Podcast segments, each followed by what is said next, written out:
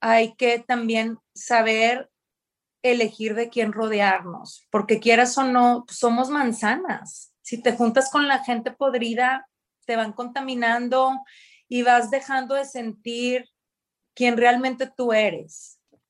Hola, hola a todos, bienvenidos a Empieza en ti, bienvenidos a un nuevo episodio de lunes, que ya saben que los lunes son pláticas con expertos, pláticas con personas que tienen cosas increíbles que aportar, experiencias, aprendizajes que nos van a servir. El episodio del día de hoy es con una mexicana llamada Cordelia Garza. Ella de hecho actualmente vive en Dallas. Ella es esposa y mamá de dos hijas.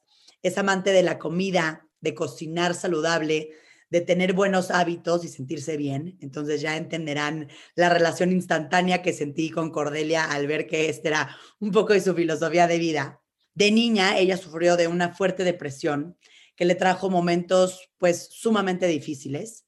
Y después de años de tratamiento con diferentes psicólogos, psiquiatras y muchísimo esfuerzo y dedicación, pero sobre todo trabajando su amor propio, que es una de las cosas más importantes que siempre mencionamos en este podcast, Cordelia logró salir adelante y ahora a través de todo esto que ella aprendió, que le tocó vivir, todos sus grandes aprendizajes, sus grandes logros, los momentos más difíciles, los momentos en donde ella sintió puntos de quiebre para crecer como persona. Y al final todo esto la llevaron a ser la versión de la mujer que es hoy.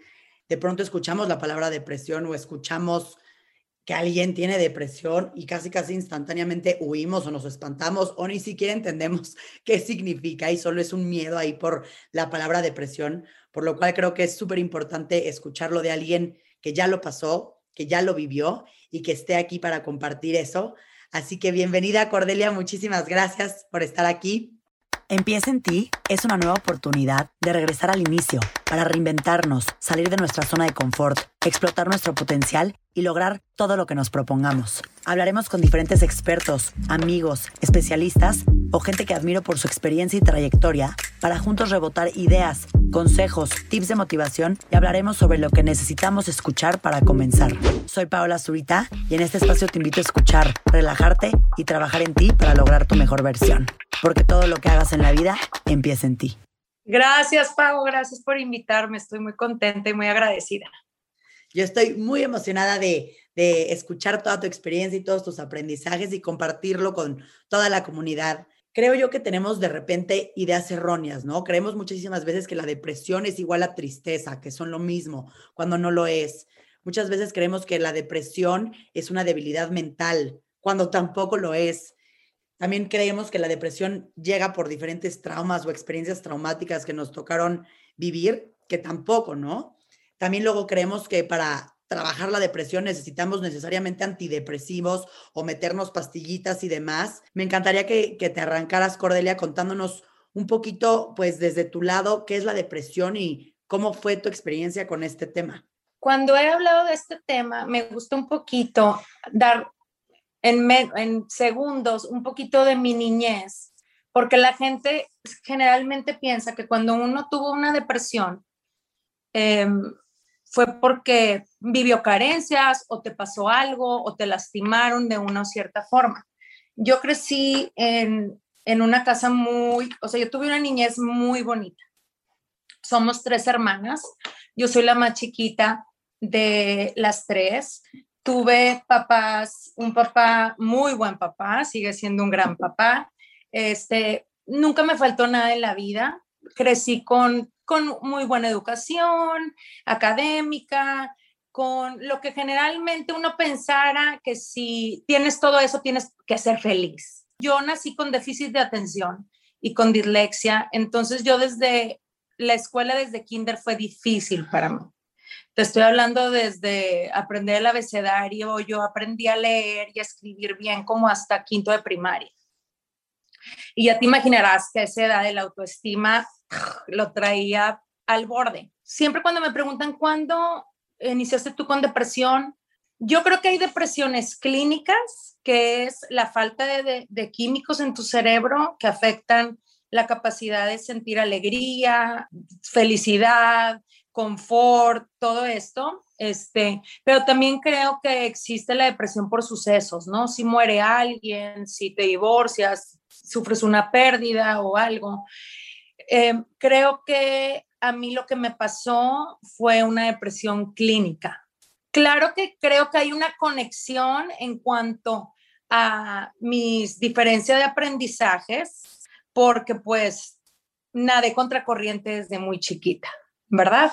Em, entonces yo empecé con depresiones que yo recuerde realmente sentir tristeza. Empecé como a mis 14 años, pero mis peores años creo que fueron como de los 17 a los 22 más o menos, 17, 23. O sea, ese fue los años más oscuros para mí como a mí siempre me fue muy mal en la escuela, tuve la oportunidad de ir a varios internados de, en los veranos y también, este, pues mis papás como que decían, vamos a sacarla, le causa mucha ansiedad la ciudad. Entonces yo me fui a, la preparatoria a Monterrey. Y bueno, también creo que eso fue un detonante súper fuerte porque también muy chiquita me sentí como sola en la gran ciudad que a, diferencia de Reynosa, Monterrey es una ciudad enorme pasé por muchísimos, muchísimos doctores. Yo sentía tristeza casi todo el día, pero no creo que, o sea, no quiero que tú me imagines ni que la gente que nos está escuchando me imaginen llorando todo el día. Porque de hecho muchas amigas mías no se daban cuenta y ahorita me decían, es que no recuerdo esa etapa tuya, porque yo era, siempre he sido súper social, súper super extrovertida, eh, me encanta hacer fiestas, pero la tristeza yo la traía adentro. Las depresiones muchas veces, Pau, la gente no las lee. Es más como, yo lo veo como una guerra interna que trae uno por dentro.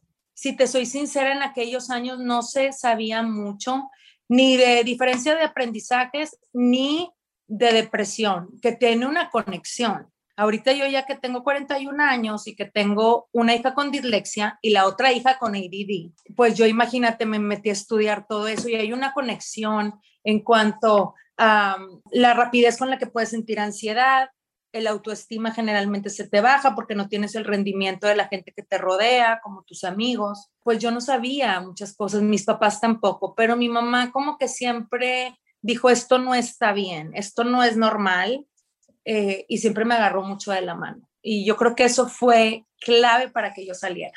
En esta parte, Corde, que mencionas, que tú sentías como esta tristeza, como esta lucha interna, tú en ese momento sabías catalogar esto como decir, ok, estoy pasando por una depresión, o simplemente decías, así soy y este es mi normal y qué raro que me sienta así. Lo pregunto porque creo que hay muchas personas que de pronto no puedes ni identificar Em, que, estás sintiéndote de esa manera, ¿no? Yo recuerdo que hace poco platiqué con una amiga y le dije como, a ver, tú cuando te despiertas en las mañanas, ¿cómo te despiertas? ¿Te despiertas feliz? ¿Te despiertas? ¿Cómo te despiertas? Me dice, no, yo normalmente me despierto como apachurrada, apago, apagada. Y yo me hago que, yo, yo no soy experta en el tema, ¿no? Y yo dije, qué raro en mi, en mi interior. Pero lo pregunto porque ¿Cómo te empiezas a dar cuenta? ¿Cómo empiezas a poder identificar esta parte? ¿Cómo lograste pasar de decir, tengo esta lucha interna, ah, y es esto, y lo empiezo a trabajar? Porque igual y también para ti era como, pues normal, ¿no? Bueno, de niña yo creía que era normal, que así era la vida. Obvio no me gustaba la vida. O sea, sí se me hacía como, qué dramático tener que luchar así.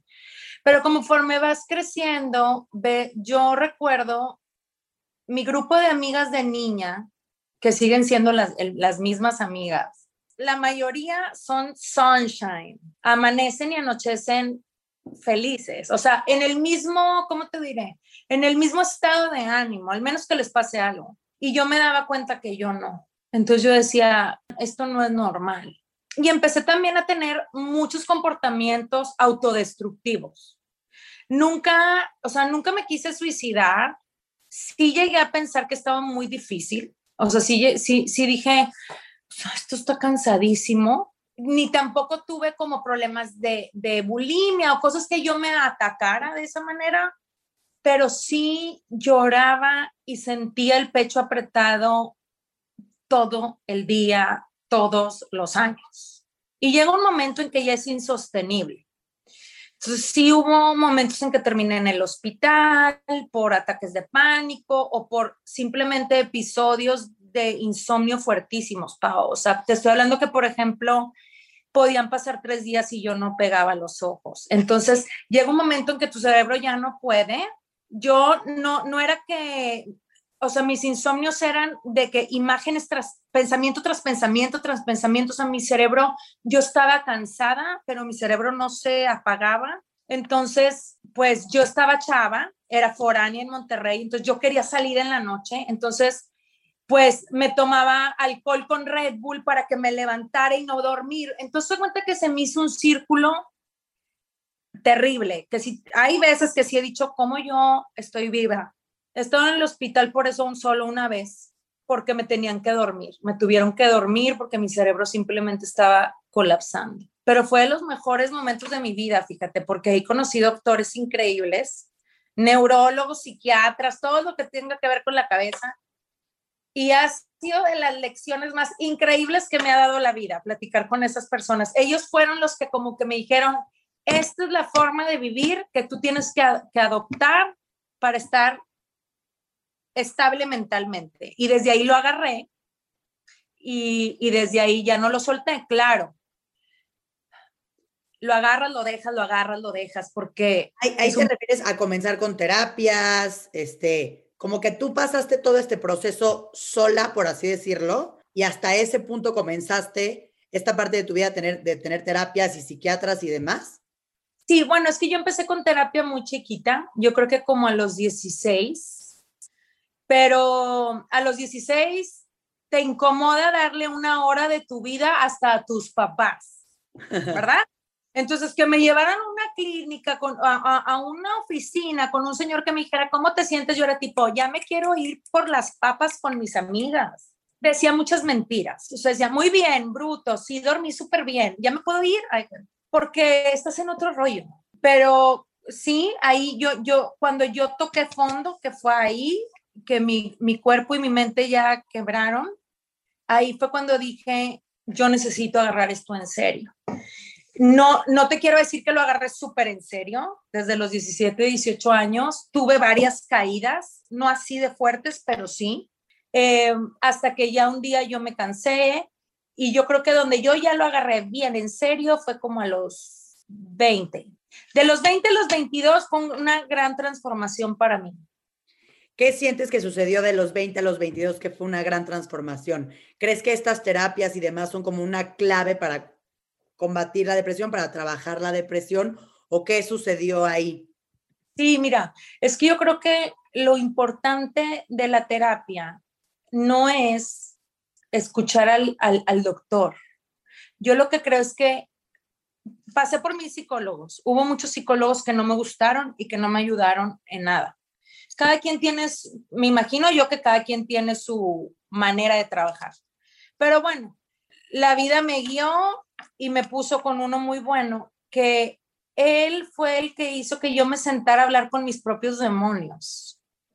Generalmente le pones mute a, todo eso que dices, ay, por eso, no pasa nada ahí. Y yo creo que cuando yo me senté y enfrenté mis propios miedos, mis propios errores, eh, me hice cargo de mis decisiones, de que lo que yo había vivido era parte de mi camino, todo eso, hay cuenta que ahí muchos nudos se deshicieron. Creo que la terapia es importantísima. Yo sigo con terapia, yo nunca la he dejado. Em, porque sí soy fácil, soy, tiendo a deprimirme fácil. Entonces siempre estoy como cuidando todas esas partecitas que son importantes para mantenerme tipo eh, de una pieza, ¿sí? Em, sí creo que es muy importante, pero también creo que lo más importante, más que la terapia, sin quitarle ese valor que ellos este, merecen, eh, es el trabajo tú, de ti para ti. Y eso es lo que cuesta sangre, mucha sangre, porque hay que alejarse de tantas cosas ¿Qué, consideras, Cordelia, que ese trabajo interno que tú realizaste, independientemente de las terapias y demás, qué mencionarías como puntos clave que tú hiciste contigo misma para trabajar esta parte? Que mencionaras, que dijeras, esto es, importantísimo hacer, esto me sirvió muchísimo. Esos puntos que para quien sea que nos esté escuchando, que de pronto puede llegar a sentirse de alguna manera como tú lo estás describiendo, que te haya servido tanto. Bueno, mira, yo, creo que de las cosas que a mí me han, me han servido es trabajar en aceptar lo que soy, porque siempre estamos como con esta lucha de, de querer eh, parecer, ser, actuar, hablar de una manera para ser aceptados. Entonces, eso no es más que un rechazo de ti misma. Yo era mucho así. Yo trataba mucho de ser aceptada en lo que la sociedad dijera que era lo correcto. Em, em, actuar, vestir, estar en el colegio que se tenía que estar, viajar, o sea, tú sabes, todas estas... Cumpliendo con los ciertos estándares que se tenían que hacer. Que hacer. Y eso a mí, yo creo que fue de las partes que más me colapsaron. Y cuando yo trabajé en soltar eso, en tanto trabajo interno que hice y que sigo haciendo, porque no creo que se termine de trabajar en eso hay que también saber elegir de quién rodearnos, porque quieras o no, somos manzanas. Si te juntas con la gente podrida, te van contaminando y vas dejando de sentir quién realmente tú eres.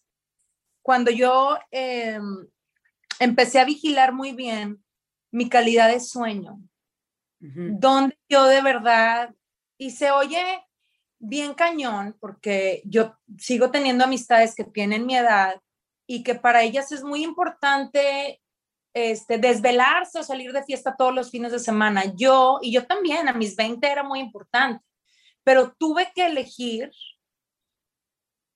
que no fuera tan importante. Me estaba afectando mucho el alcohol, el alcohol, sobre todo en las personas con ansiedad o un este, un déficit de atención es veneno, es un, veneno para el cerebro. Eh, no, me puedo tomar un, una copa de vino contigo si nos vamos a cenar, quizás dos, pero no esas borracheras que se usan cuando eres chavo, ¿no? Eso, eh, eso para mí, me, yo me tardaba, Pau, en recuperarme quizás un mes.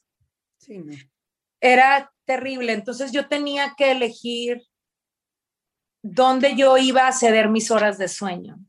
No, y creo que lo que mencionas de la importancia del sueño es súper interesante porque siento yo que muchas veces el sueño lo ponemos como en el último de importancia, ¿no? Dices, Cañón. ejercicio, me voy a poner a trabajar, voy a hacer, voy a ver a mis amigos, voy a tener mi vida, ¿no? Todo, todo alrededor de tu vida social, laboral y demás. Y como que luego dices, ay, bueno, ya, si duermo cinco horas da igual, mañana arranco y todo creo que muchas veces no tenemos la información correcta de lo importante que es dormir tus ocho horas, tus nueve horas, lo que, lo que cada quien, este, siete, no sé, ¿no? En tus, en tus, en, las horas que ya tiene cada quien como medio puesto, pero es importantísimo porque al final es el momento donde vuelves como a regenerar todo, donde descansas. ¿Tú notaste una diferencia cuando empezaste a darle esta importancia al sueño? Como el día y la noche. Así de una diferencia que yo creo que es de las es lo que más cuido, ¿eh? Mi sueño. O sea, es bien importante.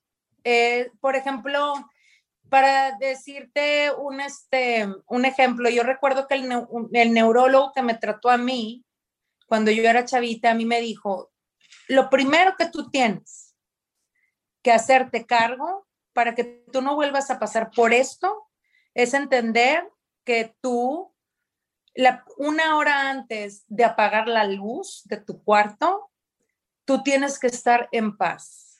No veas nada violento, no escuches chismes de tus amigas, concéntrate en leer un buen libro, en pon una luz cálida y ve así como es importante comer para que tengas energía, la importancia de la felicidad del cerebro es el sueño. Entonces, desde ahí yo soy como un soldadito, de veras. Tengo años que soy un soldadito con esa hora antes de dormir y sobre todo eh, a la hora que me duermo, porque pues soy mamá, me tengo que levantar bien temprano. Entonces, es abismal el cambio que veo en mí. Y cuéntanos un poquito, Cordelia, como esta parte, así como nos mencionas la importancia del sueño, sé que tú compartes muchísimo alrededor de temas de comida. Em, ¿qué, ¿Qué factores crees que son importantes? ¿Cómo te han beneficiado la comida, el ejercicio, diferentes factores a tu alrededor que crees que son importantes para, para este tema, para, para la depresión, para estar trabajando en esta parte? En cuanto a la comida, y yo lo hablo mucho en mi Instagram de eso, yo soy amante de la comida en todas sus caras, ¿verdad? Eh, sí, como saludable porque me ayuda mucho en mi energía, en, en, mi bienestar, pero también mentalmente me ayuda mucho. O sea, he tenido por ejemplo, ahora con la pandemia, bueno, a mí me dio una ansiedad y un miedo y un terror y entonces me refugié literalmente, literalmente me refugié en los carbohidratos, o sea, y en los azúcares. O sea, estuve como cinco meses de, ay, no, no, no, hasta que dije, me estoy comiendo mis emociones, ¿qué está pasando?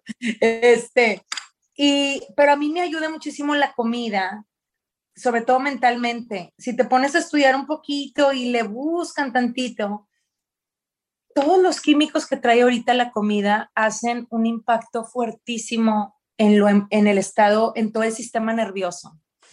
Todo lo que tiene que ver con tus emociones, la estabilidad del sueño, tus hormonas. Y entonces ya sabes, las mujeres cuando traemos las hormonas para la madre, se nos hace un desorden, tanto física como emocional.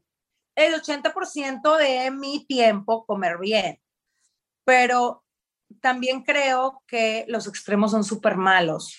Te enfocas tanto en comer bien, en comer bien, en comer bien, que, ay, no estás disfrutando la vida. O sea, también creo que la comida es un abrazo al alma, ¿verdad? Y me la doy bastante seguido. Este, pero la comida sí fue como una medicina para mi bienestar física y mental. Ahora, yo siempre he hablado mucho que a mí me funciona muchísimo eh, hacer ejercicio. Libero endorfinas y todo lo que sabemos que el ejercicio ayuda en la parte mental. Pero hay gente que a mí me escribe y me dice, Cordes, es que a mí no me gusta hacer ejercicio. Le digo, oye, pero es que también hay mil cosas que hacen que tu mente sonría, como por ejemplo plantar plantas, eh, cocinar, por ejemplo, una de las cosas que yo más amo es cocinar y pintar. Con que tu mente se ocupe en algo que te haga sentir bien, que te haga sentir que eres bueno en algo, que puedes eh, construir algo, inventar algo. Puede ser un libro, una poesía, una canción. O sea, creo que la creatividad es parte bien importante de sentirte en paz. O sea, yo tengo amigas, por ejemplo, que son, no son muy creativas, que son súper, súper numéricas y aman hacer eso y se, y se sienten súper felices. Entonces, creo que, como me dijo esa vez mi neurólogo, ocúpese. No sé, es que ocúpate. Cuando tenemos mucho tiempo libre, Pau, el ratón empieza a decir, el ratón del cerebro empieza a decirnos cosas que muchas veces no son ciertas. Entonces, generalmente sí, también medito mucho soy una persona muy espiritual. No te puedo decir, crecí yo crecí católica como la mayoría de los mexicanos, pero conforme fui avanzando en la vida, eh, me quedé con la parte espiritual, no tanto de la religión. Este, pero sí soy una persona que me conecto con Dios todos los días. Eso también me ha ayudado enormemente porque quieras o no pongo mi fe en que estoy siendo guiada.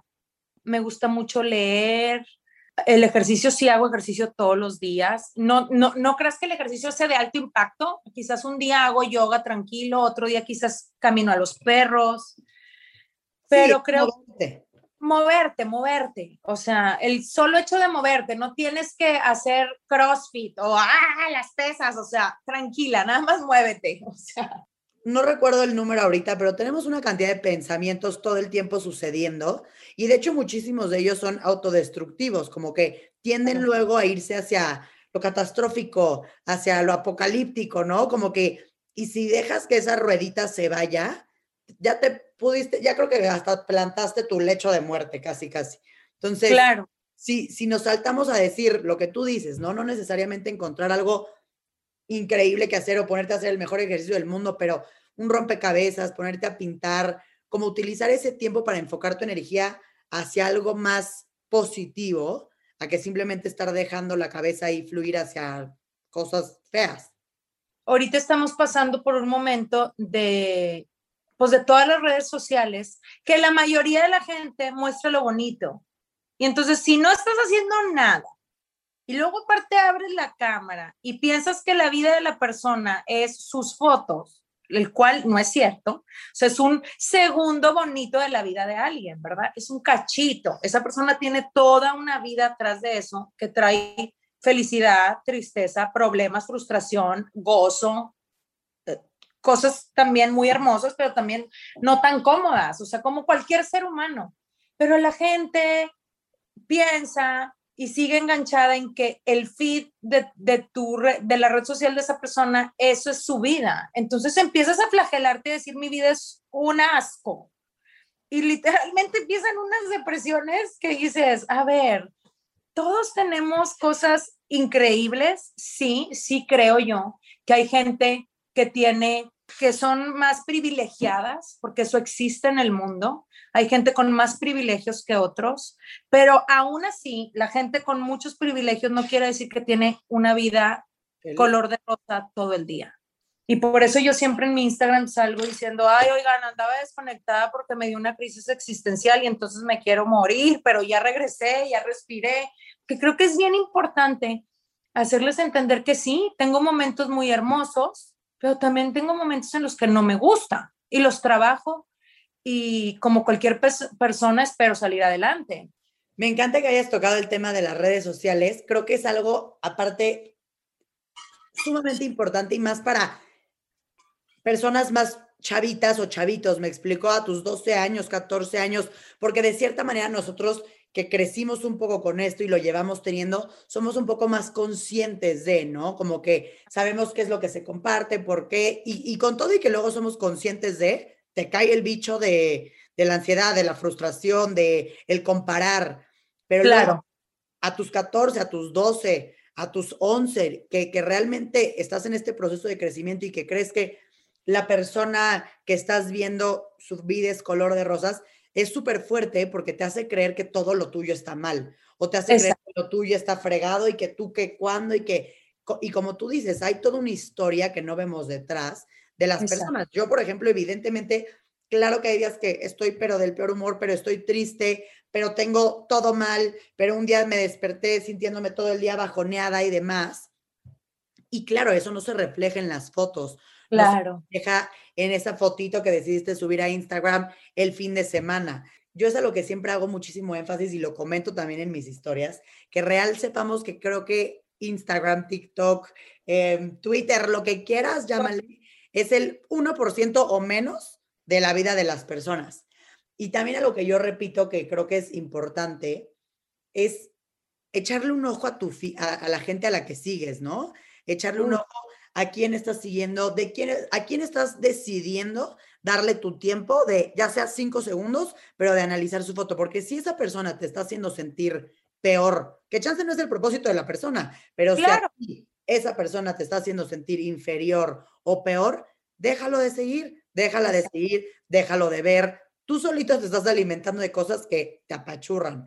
Yo siempre digo que es importantísimo hacer una limpia y me incluyo en ella, ¿eh? Yo, yo, yo tengo perfiles o personas que de pronto me pueden llegar a hacer sentir mal o hacer sentir este, inseguridades o lo que sea. Y la verdad, ¿para qué llenó mi mente, mi corazón de esas cosas? Quitarlo y seguir a personas que pues sumen porque de eso se trata, sino de, de estar sintiéndonos mal ahí con lo que vemos y escuchamos, pues no. No, y es importantísimo eso.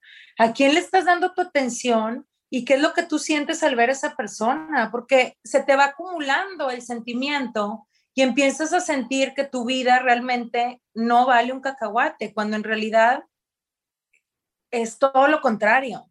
Eh, yo, por ejemplo, tengo hijas de dos hijas, una de 10 y una de 13, y es un gran problema.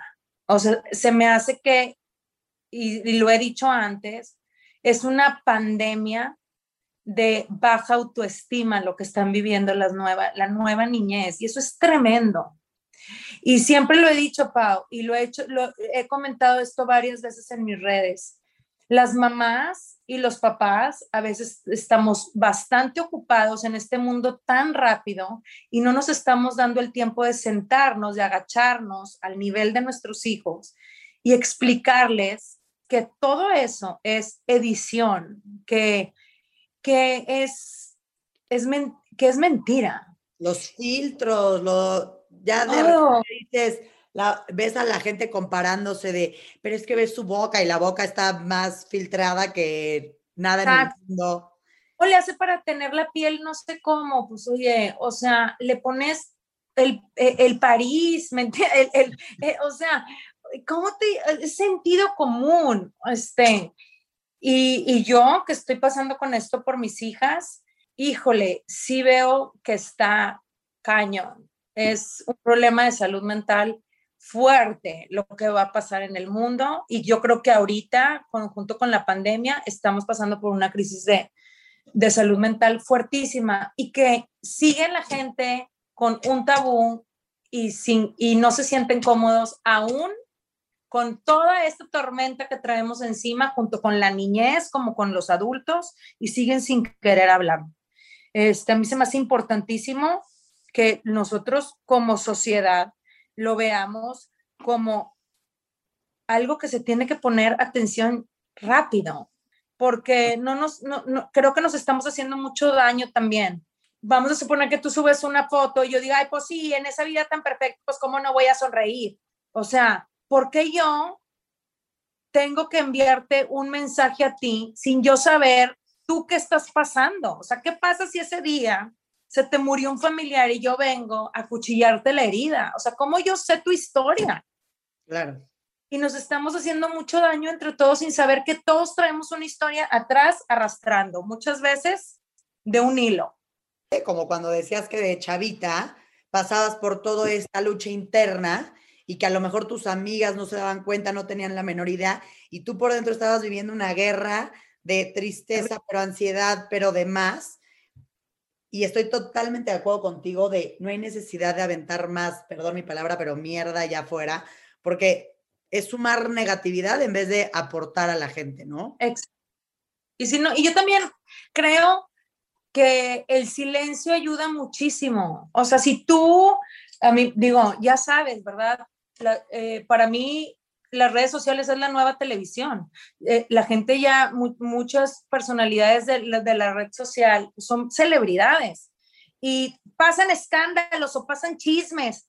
¿Y mm, por qué te vas a tomar el tiempo de ir a escribirle sobre una historia que está en el aire, sobre una personalidad del Instagram, supongamos, cuando no sabes si la historia es real? Bastante guerra está viviendo la niña o el chavo o la chava de una historia construida que no sabes si es verdad y tú todavía le dices, no vales madre, muérete, desgraciado. O sea, tipo, no sabes si, si es verdad o no. Son historias construidas muchas veces.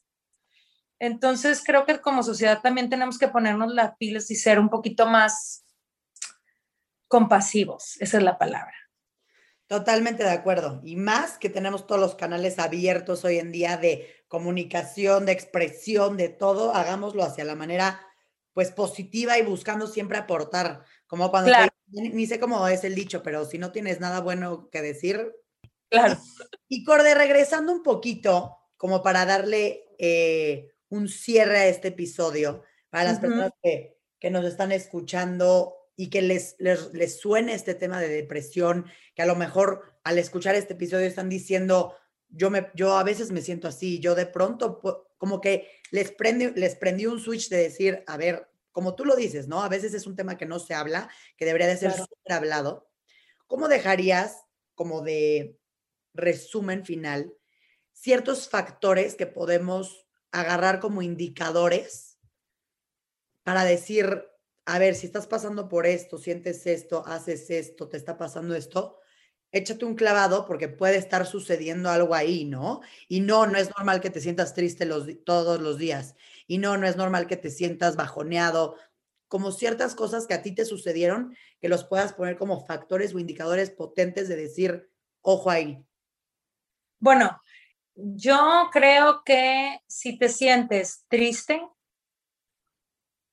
que no quieres estar rodeado de gente, eso es, es, creo que es de las cosas que más cuando tipo, no, no quiero ver a nadie, no quiero estar cerca de, ni de mi familia. Sentir tristeza todo el día o desánimo no es normal. A veces uno piensa que es la personalidad de uno, pero no es normal. Yo lloraba mucho, lloraba casi diario, quisiera decir. Si no lloraba un día era porque me sentía como, em, pues sin ganas de nada no, no me podía levantar de la cama, faltaba mucho a la escuela, faltaba mucho. Este, dejaba las, todas mis responsabilidades, siempre las dejaba porque nada más quería estar acostada. Todo eso, Pau, todo lo que, eso no es normal. Lo normal es sentir gozo, ganas de hacer las cosas, de terminar tus cosas. Ahora, claro que hay días que no. Sobre todo, mira, a mí me da eh, el... Eh, antes de mi, de mi menstruación siempre estoy así como que, ay, ¿sí me entiendes? y yo ya sé que porque me va a bajar y abrazo esos días, ¿verdad? Y me como el brownie y duermo siesta y no hago ejercicio, pero son dos días, o sea, pero ya cuando se extiende todo, que estás eh, sin, sin ganas de ver a, la familia, no quiero ver a mis amigas, me hago güey, eh, eso no es normal. Y a veces con terapia se quita, con ir a, que te escuchen. El ser humano necesitamos que nos escuchen. Y a veces con ir a, la terapia, una, dos, tres, cinco, no sé cuántas veces la, la necesiten las personas, sientes que se te, sale como el, vapor de la presión que la traías, se quita. Sientes comprendido, te sientes escuchado. Muchas veces, el, eh, la mayoría de las veces los psicólogos te ayudan a encontrar el camino que no encuentras. Eh, y, y se me hace bien importante como observarnos, entender que no es normal sentirnos así.